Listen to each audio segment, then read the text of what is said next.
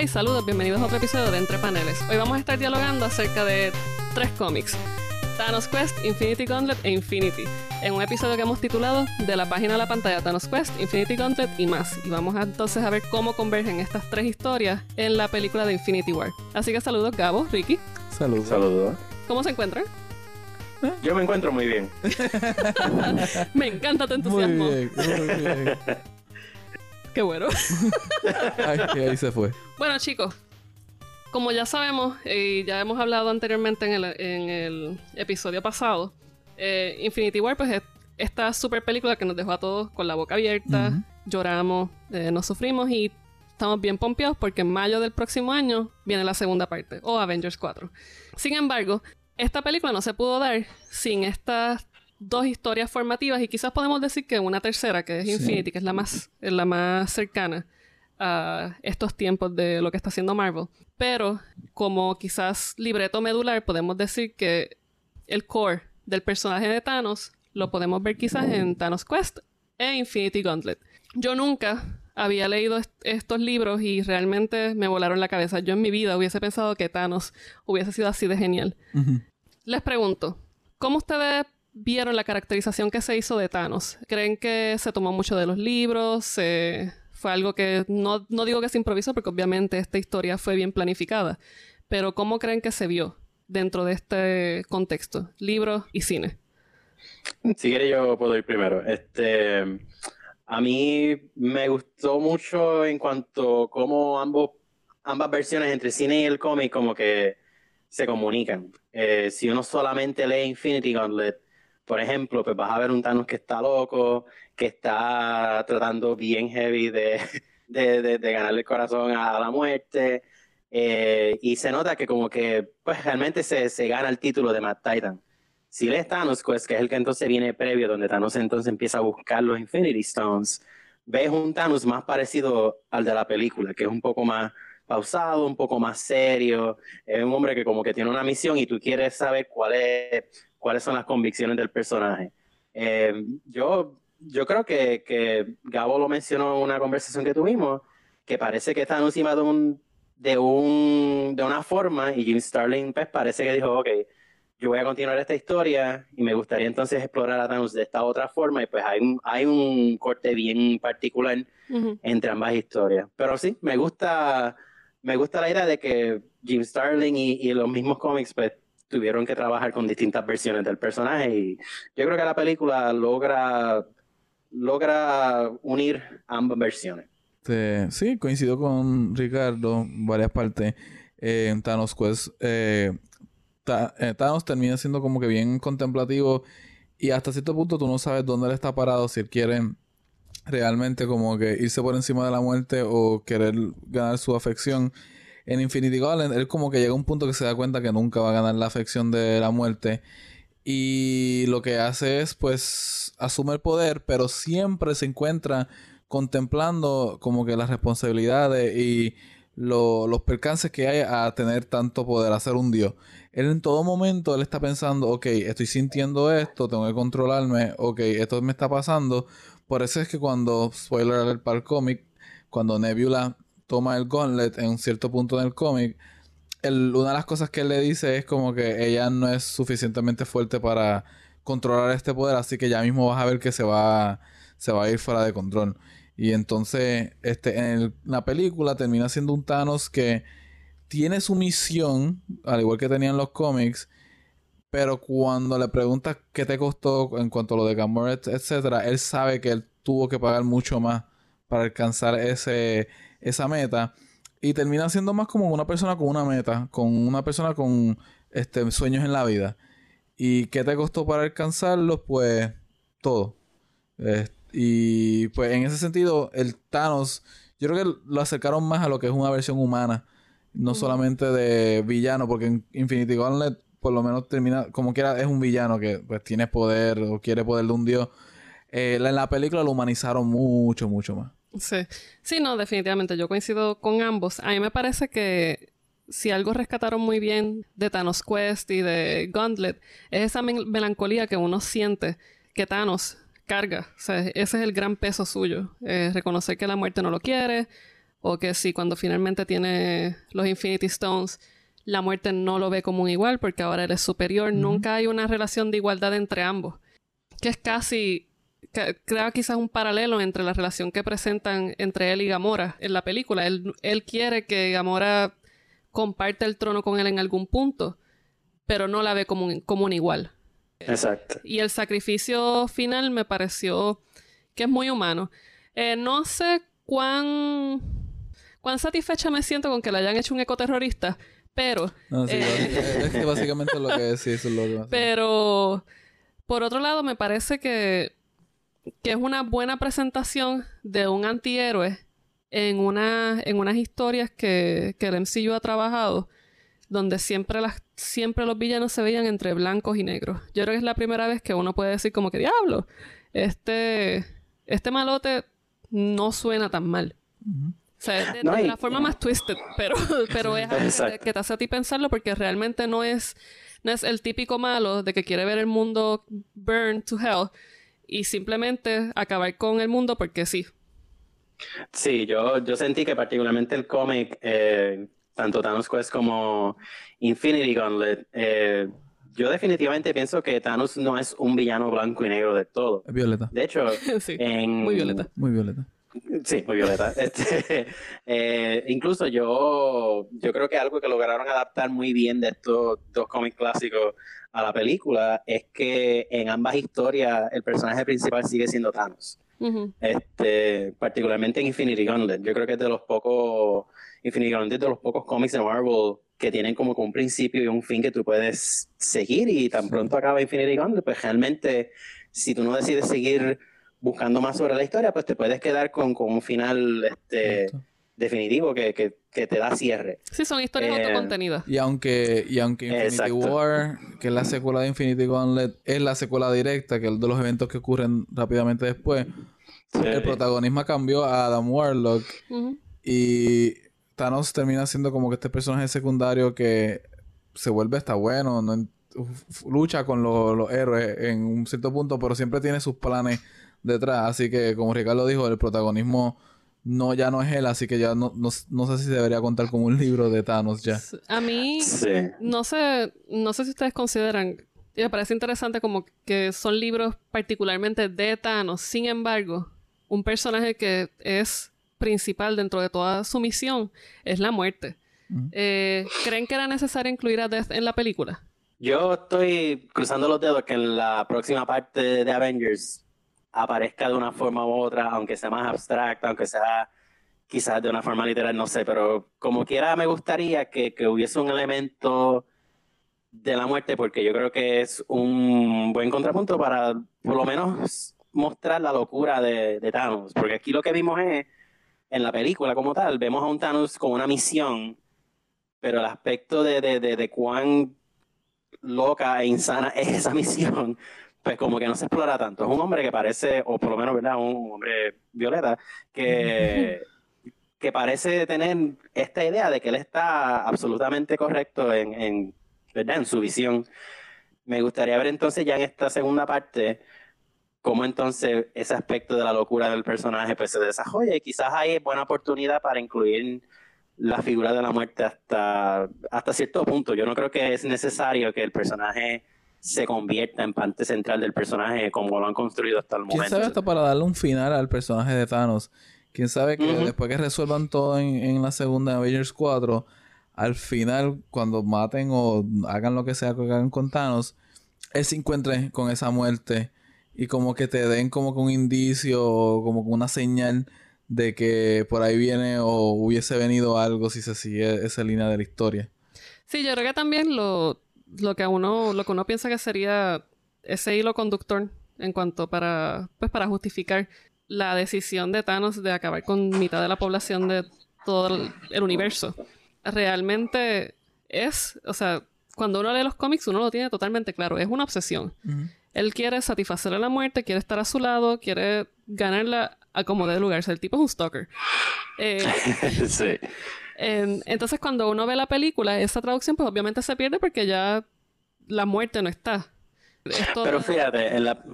No, no, que o sea, a la muerte no estar, esa obsesión pierde quizás esa, esa dimensión enfermiza.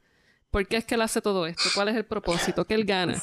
Sí, por eso en la película lo que te mencionan es que prácticamente Thanos está continuando con sus planes para mejorar el, el mundo dentro de lo que él experimentó en su planeta, ¿verdad? En Titan. Yo, yo puedo entender y apreciar eh, esa motivación de Thanos, pero me hubiese gustado verlo desarrollado un poco más. Ahí es donde entonces yo estoy como que esperando que los Russo Brothers, pues entonces decidan darle mucha más forma a eso, porque una de las cosas que yo me estoy esperando para la segunda película como tema es que Thanos, aunque al final acaba con una sonrisa en la cara, empiece diciendo, ok, pues ya cumplí mi misión, pero realmente la cumplí, ¿sabes? Realmente logré hacer algo que, que salve el universo. Y entonces ahí entonces donde la locura se puede quizás desarrollar más, donde él diga que, no, no, tiene que ser la mitad, tiene que ser todo el mundo. Este, yo creo que la, la traducción de muerte a, a, esta idea política que hace Thanos es bien porque es, un fanatismo por otro. Ellos cambiaron el fanatismo por esta, esta ser, porque no se puede decir que es una mujer claramente. Lo cambiaron por un fanatismo político, porque yo la, historia, la, la, la, razón de Thanos en la película es bien política. Entonces, son cosas que tú puedes ser bien ciegamente por lo más inteligente o lo más fuerte que tú seas emocional e intelectualmente. Todo el mundo conoce una persona que uno dice, contra, pero de esta persona yo no me esperaba esto, que se enamoró sí, o que crea en este, esta cuestión política, este tema político, esta ideología política no me lo esperaba de esta persona porque se ve como una persona cuerda, inteligente. Entonces Thanos es así. Thanos es el tipo de que es bien inteligente, es bien fuerte, tanto mentalmente como físicamente, pero cae por estas emociones de fanatismo y estos extremos que, que son bien, este, bueno, bien humanos de nuevo. es algo bien que a nosotros nos pasa. Sí, pero por otro lado, a mí me parece que su decisión, por ejemplo, de acabar con mitad del mundo, si, si uno le quita el factor de la muerte, es, es algo que uno, o sea, ¿cómo, tú lo, ¿cómo uno lo puede categorizar si, por ejemplo, el tipo decide acabar con la mitad de un planeta en, el que él no vive, que ningún tipo de incidencia tiene en él, a diferencia del ejemplo que él da al principio hablando de Titán. Cuando él está en Titan con Doctor Strange y todo el corillo, eh, él está explicando como que, mira, este en un momento fue un planeta hermoso, tenía tal y tal cosa, no me hicieron caso, eh, estaban pues se le estaban acabando los recursos y de momento, o sea, yo presenté una opción, no me hicieron caso y mira ahora cómo está esto. Yo creo que en ese sentido él, permite que el Gauntlet o los Infinity Stones actúen como este programa de computadora que vaya a hacer el algoritmo de quién se debe ir porque hay una lógica detrás de quién se fue. En la película hubo una lógica. No fue que todo el mundo se fue a la mitad y ya es, se nota que él fue detrás de la gente que no componen mucho o no aportan mucho al bienestar social. Esos fueron los que se fueron. Entonces los Tony Stark se quedaron. O sea, la gente que él reconocía, la gente que, él reconocía, porque él le dice a Tony Stark que yo te conozco, como que yo sé quién tú eres. La gente que él como que conoce o que tienen algo que hacer en este mundo, o sea, por una inteligencia, algo científico, se quedó. Entonces hay una lógica de, no, por eso es que yo digo que es una teoría bien conservadora, porque políticamente los conservadores son los que dicen, pues usamos la, gente ágil, of able mind and body, lo que ellos dicen, la gente que puede, pues son los que utilizamos y los que valen. Sí, es la visión utilitaria. Exacto. Del ser humano. Sí, eso es lo interesante cuando lo contrastas con el cómic. Aquí vemos un, un, este, un personaje villano conservador pero pragmático en Infinity Gauntlet vemos a un villano que está loco por, por y se está dejando guiar por las emociones. Tú sabes que ya hay un corte, ahí, ahí donde yo creo que la película realmente se distancia del cómic. Eh, los, aspectos románticos, sentimentales del personaje como que se echan bastante a un lado. De nuevo, puede ser en táctica para, ¿verdad? reinsertarlos en la segunda parte y entonces explorar ese aspecto más inestable de Thanos. Pero ese aspecto romántico, como que hasta cierto punto sí me, me, me, gustaba y me hizo un poco falta en la película, particularmente porque funcionó tan bien en Infinity Gauntlet. Eh, y yo creo que pues poco a poco tenemos que estar ¿verdad? pensando y, especulando en cuanto a cómo el personaje va a evolucionar para la próxima película. Pero entonces hablemos de, de ese tipo de motivaciones y, y, cosas que uno siente que falta. Eh, ya vemos que en, en Thanos e Infinity Gauntlet vemos esa motivación, ese, ese romanticismo del personaje con toda la muerte y todo el viaje. Sin embargo, en Infinity, las motivaciones aparentan ser otras. Son historias bien distintas hasta cierto Sí, punto. Y qué sé yo, si de momento tenemos el romanticismo en estas dos, en, Infini- en Infinity nos presenta prácticamente un retelling de, de la historia del faraón tratando de matar a Moisés. Exacto. Sí, sí, Que- no sé qué poder. Que ahí pues son, son cositas distintas. Sin embargo, uno sí puede notar ciertos trazos en esta historia de Infinity, que es, una, es del 2013 de, de Jonathan Hickman, Hickman, de Jonathan sí. Hickman. Es que uno podría decir que sienta las bases para la continuación. Eh, sí, ¿En qué sentido? en que uno puede reconocer, por ejemplo, cier- ciertas pequeñas tramas en la Oh, historia que pueden sentar quizás, eh, pues, ¿por qué, por qué llamaron a Captain Marvel? ¿Por qué que quizás tienen que ver los Kree? Porque ya en otras películas los mencionan. Eh, Sí. O sea, como que abre el camino para mucha especulación. De hecho, este en Infinity Jonathan Hickman, eh, varios planetas, los Kree, los Skrulls, tienen que formar alianza para luchar contra Thanos y su bando de este los los ¿cómo se llama? los que los que lo usaba los Eh, los... dis- no. eran como que los workers, algo así, los, Eh, builders. los builders. Eh, la milicia que él estaba usando. Eh, algo que me estuvo bien curioso es que uno de ellos es Ronan the Accuser. Sí. Ronan the Accuser va a ser el malo en Captain Marvel. Ya lo vimos Ajá. derrotado en, en Guardians of the Galaxy, pero como Mar- Captain Marvel se va a dar en los 80, antes de eh, Guardians of the Galaxy, él es el malo de esa película también.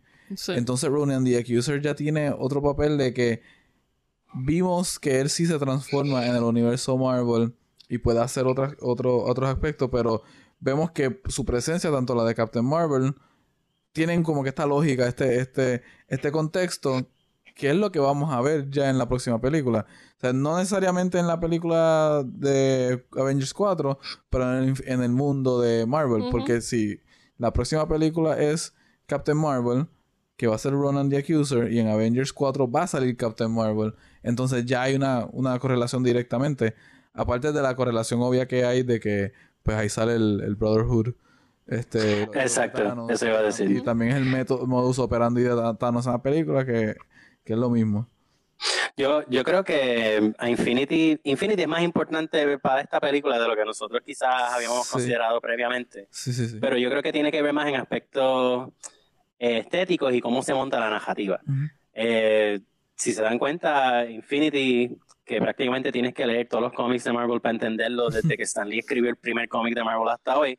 Hay algo... Este, No, y no solamente eso, si lees los de ahora y no te leíste Infinity, tú lees Infinity y tú entiendes por qué está pasando todo. Porque Sí, no, porque Infinity fue este evento- Porque Ajá. lo empiezas a entender todo. Sí, Infinity fue este evento que básicamente le dio vida a Miss Marvel gracias a lo del Terrigen Mist. ah, lo exacto, ahí salió el Terrigen Mist de, los de los Inhumans Ujú. también. Ahí. Exacto. Y, Aven- No, y- Avengers vs. X-Men también salió de ahí entonces. Sí, no, es que fue. Infinity fue como que este virazón que dio Marvel, que mucha gente especula que fue porque eh, Fox se estaba negando a jugar, ¿verdad? Bien con, con, con sus compañeros. Y, y Marvel de su lado también, y entonces pues querían como que los Inhumans reemplazaran a los X-Men. Obviamente Sí. esto no salió, este, pero sí, sí el cómic como que sienta la base de lo que va a ser más adelante el Marvel Now, o por lo menos la segunda fase del Marvel Now, y la importancia que va a tener entonces Avengers versus, digo, X-Men versus Inhumans, toda la serie de Inhumans que sacaron bajo Charles Soule, un montón de cosas Exacto. Ujú. pero por lo menos el cómic como tal, que lo pueden seguir, pero tienen que entonces llenar mucho blanco porque Infinity se montó como un evento que requería que tú leyeras New Avengers y la serie principal de Avengers de Jonathan Hickman. New Avengers y Avengers los escribía Hickman también. Eh, a mí me gusta en, cua- en cuestión de estructura narrativa. Yo creo que cada grupo de personajes tiene como que su propia historia, se cuenta lo más bien, pero cada, cada grupo tiene un personaje principal. Cuando de dices, Infinity se- cuando dices Ajá. cada grupo de personajes, ¿te refieres a, a los que están contenidos en la, en la serie limitada de Infinity, que son seis issues, o te refieres al, No, no, en la serie a la limitada. la son- de, de tie-ins que, que existen? Exacto, no, no, la serie limitada solamente, porque si tú la puedes dividir en, en varias secciones como en la película, tienes la de Captain America, que es el gran estratega, Demasiado. tienes todo lo que está, todo lo que está pasando con los Inhumans. Captain America es el mejor estratega de, de este universo. Exacto. Este, tiene lo que está pasando con los Inhumans y tiene lo que está pasando, que para mí es el, el aspecto más interesante de Infinity, que yo espero y yo creo que lo pueden desarrollar después de Avengers 4, que es el grupo de los Illuminati, que son estos Avengers, que básicamente son los Men in Black del Marvel Universe, que están diciendo, ok, nosotros tenemos que velar por esta estas amenazas que más nadie puede bregar más que nosotros, porque nosotros somos los seres más inteligentes de- del Marvel U. Es- eso yo creo que puede ser un buen, una buena premisa para la próxima fase que sale de- del aftermath de Thanos, porque ahí sí que tienen tela para cortar y, y pueden crear nuevas tensiones entre los personajes. Sí, ahí sobre lo- los Illuminati. Yo creo que sería bien interesante Sí. pensarlo porque el MCU ha reconfigurado muchas cosas en, en cómo se dan la- las relaciones de género entre los personajes y la superioridad. Eh, qué Sí. sé yo, tenemos obviamente a Tony Stark, que es un cerebro, pero tenemos a Shuri, que, sabe que lo sobrepasa. Exacto. Sabes que ahí yo creo que Pero fíjate- es interesante ver cómo, cómo jugarían eso si es que lo, lo hacen. No, y que por lo menos esta idea del Illuminati vino de- desde antes, vino desde después de Civil War. Este, Bendis tiene una parte, jugó un papel bien importante, particularmente porque del Illuminati y Captain America iba a formar parte de ellos. Y todos los Illuminati se juntan en un momento y dicen, tenemos que bajarle la mente a Captain America para que no se acuerde de nuestro grupo. Así que como que en, dentro de todo eso, vemos que, que, que el universo tiene de más. Es cuestión ahora de unirlo después de esta fase. Yo creo que Infinity, como cómic, como evento contenido que requiere de la, de la lectura de, to- de toda la historia de Marvel, sí añade poco a poco a, que una fase nueva se enfoque entonces en, la- en- en los detalles más delicados de lo que pasa entre las relaciones entre estos nuevos personajes y la primera generación de Avengers. Que en términos de historia, para mí, Infi- eh, Infinity Gauntlet, demasiados Infinities en este programa. Infinity Gauntlet. lo que estamos dejando fuera. Sí, Varo. Infinity Gauntlet y Thanos Quest, en términos de, de la escritura, a mí me parece que son mucho más fáciles de seguir. Y se sienten, en mi parecer, como que, el- que la cuestión de texto e imagen van más a la par que eh, Infinity de Hickman. Yo no sé Sí, si yo ustedes sí. coincidan conmigo, pero por lo menos Infinity de Hickman es un dolor de cabeza a uno seguir esa, esa serie limitada. Mm. Quizás es algo que mejora si está siguiendo todos los tie-ins, que son mil. Pero Pero yo les iba a preguntar, ¿ustedes piensan que el Thanos de Infinity de Hickman se parece al de Infinity Gauntlet y Thanos Quest? para mí son No, distintos. son una narrativa bien, una escritura totalmente distinta. Este, Jim Starlin tiende a ser mucho más, es como es cariñoso con sus propios personajes. Sí. Entonces tiene como que unos Thanos, él se nota que no lo puede reducir a un mero villano de puños y explosiones como hizo Hickman Exacto. hasta cierto punto en, en Infinity.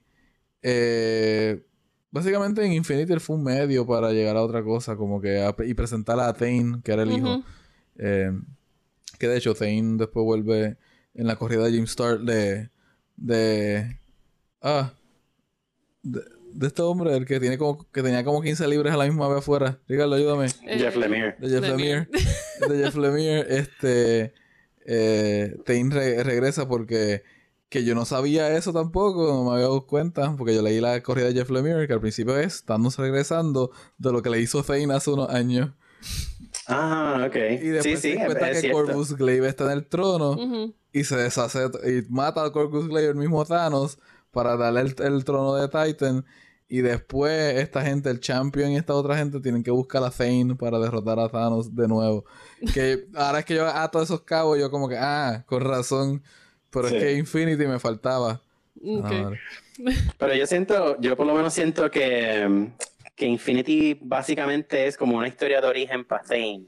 Sí. Y yo creo que Thane iba, ¿verdad?, a, a tomar el puesto del padre, este, tal como lo hizo Ricky José yo, este, en su momento. Diablo. Y, Eso lo pueden cortar si quieren. Que por decirlo no se va a cortar. No, no. Este, pero, pero sí que por lo menos yo creo que Marvel dijo, mira, no, nosotros vamos a sacar un montón de películas y vamos a hacer el build-up para Thanos. Este, vamos a imaginarnos que Thane no existe y vamos a seguir haciendo cómics con Thanos. Pero no, sé, a mí me, me, me, me gustó la idea de que Thane se convirtiese en ese nuevo bad guy que ni los Avengers podían con él. Sí, a mí lo de, a mí el personaje este no lo conozco, no lo conocía, no sabía que existía. O sea, nada, para mí esto es terreno nuevo. Me pareció bien interesante y me gustaría saber qué pasa luego. Si me dices que Infinity realmente es como que el cero para hacer la, el origin story de Thane, pues cool. Te lo compro en términos de la historia. A mí no me convenció mucho. Incluso si me parece que el, que la película tiene más de los otros que de este cómic, eh, sí reconozco que puede ser muy útil para justificar ciertas acciones y ver quizás, eh, pues especular como estamos haciendo de qué podría pasar en la segunda. Eh, Sí, yo estoy de acuerdo. pero aparte de eso, eh, puedo estar sin él.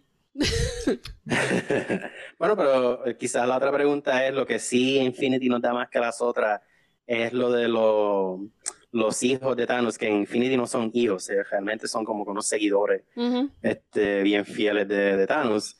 A esos personajes, si uno los quiere conocer mucho mejor, sí tienes que leer los times que vienen con. Con Infinity. Cuando Todos los dice- escribe Hickman, Ajá. hay hasta cierto punto, hay un cierto tipo de, de cohesión y continuidad dentro de eso, pero definitivamente tienes que leerlos para entenderlo. Pero sí, son importantes, son, de- son personajes más, incluso más pesados y más, más peligrosos. Este, de lo que pudieron ver de ellos en, en Infinity, ¿qué les pareció en cuanto a cómo tradujeron a la, Ahí te, a la película? ahí te refieres de- del Black Order. Del y Black el Order, grupito, eh, que después eh, en la película cogieron y pusieron, qué sé yo, a uno de ellos que le pusieron Call Obsidian, pero ese es otro grupo. O es el mismo grupo. Eh, Es el mismo grupo, realmente lo que están es cambiando nombres para que la gente no se pierda. ok. Pues mira, yo creo. Lo veo, me parece que hicieron una buena traducción. Claro, yo no conozco los backgrounds de estos personajes. Eh, así que no. Más allá de lo que pude ver en Infinity y pude ver en Infinity War, a mí me parece que lo trabajaron bien. Me parece que sería bueno saber de dónde vienen. Porque no es como que Thanos los parió. Exacto. O sea, eso es una Sí, eso no- no es muy claro. Exacto, esa, esa eso es una ambigüedad que la digo son de chiste, pero. No, sí, yo entiendo que tanto en la película como en el cómic de Infinity son igual de huecos. Esos personajes los tienen ahí para hacer una función y los eliminan con una facilidad y ya. Como que esa es su función. Por eso, si uno lee más que los primeros seis, sí, son, son personajes huecos. Ellos, lo que pasa es que, para serte honesto, para entender Infinity hay que leer el Avengers número uno de Marvel Now hacia adelante, porque uno de los personajes que a mí me encanta de Infinity es uno que se llama Ex Nihilo. Así, No sé. Este, que básicamente es un hombre es como los Óscares, la, la, la, la, la Dorado. estatuilla del Oscar es dorada, pero con unos cuernos bien, bien espectaculares. Este, ese personaje sale desde el primer issue que Hickman escribió de los Avengers y Ok. como que está todo el tiempo diciéndole, mira, yo vengo aquí para traer evolución, pero yo como que creo que Thanos viene para acá pronto, así que yo sé que soy más o menos el malo, pero prepárense. Y pues poco a poco Hickman va haciendo ese build-up a ese Thanos a través de, de- de toda esta cosa con los Gardeners y, y la evolución de- del próximo paso evolutivo del universo. Y pues, no sé, es, es interesante. Ese es el problema, ¿sabes? Jim Starling sabía contar una historia este, que yo creo que tiene unos aspectos más míticos que, que Hickman. Hickman lo que le gusta montar es una, una historia ciencia ficción a los Star Wars, ¿verdad? Con, con mundos, universos, este, distintas razas, etcétera, etcétera. Y Starling sabía que para tener una historia con gran efecto y, y que se quedara contigo, pues tenías que, que tener un personaje principal interesante, que es Thanos, en este caso, y que tenías que desarrollar sus intenciones muy, muy, muy bien. Aquí en Infinity, por ejemplo, Thanos lo que está buscando es matar a su hijo Thane y eso te lo dicen en el segundo ejemplar de Infinity y, Ujú. y tú te quedas bobo. Tú sabes, como tú dices, ah, ok, esto es lo que él quiere hacer, pues, whatever. Sí, la, que la motivación no es como diablo, life changing. No, es simplemente matar a un bastard. Que eso, pues, Game of Thrones lo hace mejor, pero en fin. Sí, sí. Estaba procesando el chiste de Game of Thrones. ok, eh, bueno, para terminar. Sabemos, eh, Infinity War pues sentó las bases para este Avengers 4 o whatever lo, lo quieran llamar. Pero ahora mismo se supone que venga Ant-Man and the Wasp y Captain Marvel. Captain Marvel sabemos que se va a llevar a cabo en los 90. ¿90 o 80? En los 90. 90, verdad, verdad. Eh, quizás podemos especular de cómo esta historia va quizás a aportar un poco a entender lo que está pasando en Infinity War o la relación de ella con, con este corillo, con Nick Fury y Shield. Yo creo que por lo menos la escena After Credits de Avengers 3 te deja entender que entonces hay una relación establecida entre Nick Fury y Captain Marvel yo me imagino que sí, yo creo que la primera película de ella va a ser más qué es lo que está pasando en el espacio y cuán importante es Captain Marvel al universo desde antes sin necesariamente saberlo. Así que esa me interesa más. Ant-Man y The Wasp, como que lo más que me interesa es ver cómo lo unen al universo. Exacto, no, no hay idea. Exacto, sin saber o sin por lo menos como que descifrar quién realmente desaparece, porque lo más seguro al final desaparece uno de los dos. Este, y como que no sé, yo me gustaría saber cómo es que ellos logran atar todo esto y también darle una película independiente buena con principio y fin a Man and the Wasp. Sí, ya, ya yo me había mencionado cómo yo pienso que van a atar lo de Captain Marvel con Ronan the Accuser. Este sí es en los 90. Pero a Man and the Wasp, Es una, es una incógnita. Porque tiene que hacer si, si, si Captain Marvel va a ser va, a atar la, narrativa en cuestiones espaciales, entonces ant and the Wasp tienen que hacer algo que ate la narrativa aquí en la Tierra. Entonces lo único que se me ocurre es que finalmente eleven el personaje de Hank Pym a lo que él siempre ha sido y que Hank Pym no haya sufrido los efectos de Thanos porque era un científico bien conocido. Entonces ahí él haga algo para que saldrá en Avengers 4 que va a ser necesario. Este, no sé. También salió Black Goliath en los anuncios, así que sabemos que tenemos más del mito de los, de Ant-Mans por ahí. Nada, les recuerdo, pueden seguir escuchándonos a través de iTunes, Stitcher, Tuning Radio y Google Podcast eh, ya para la próxima semana, bueno, esta semana realmente.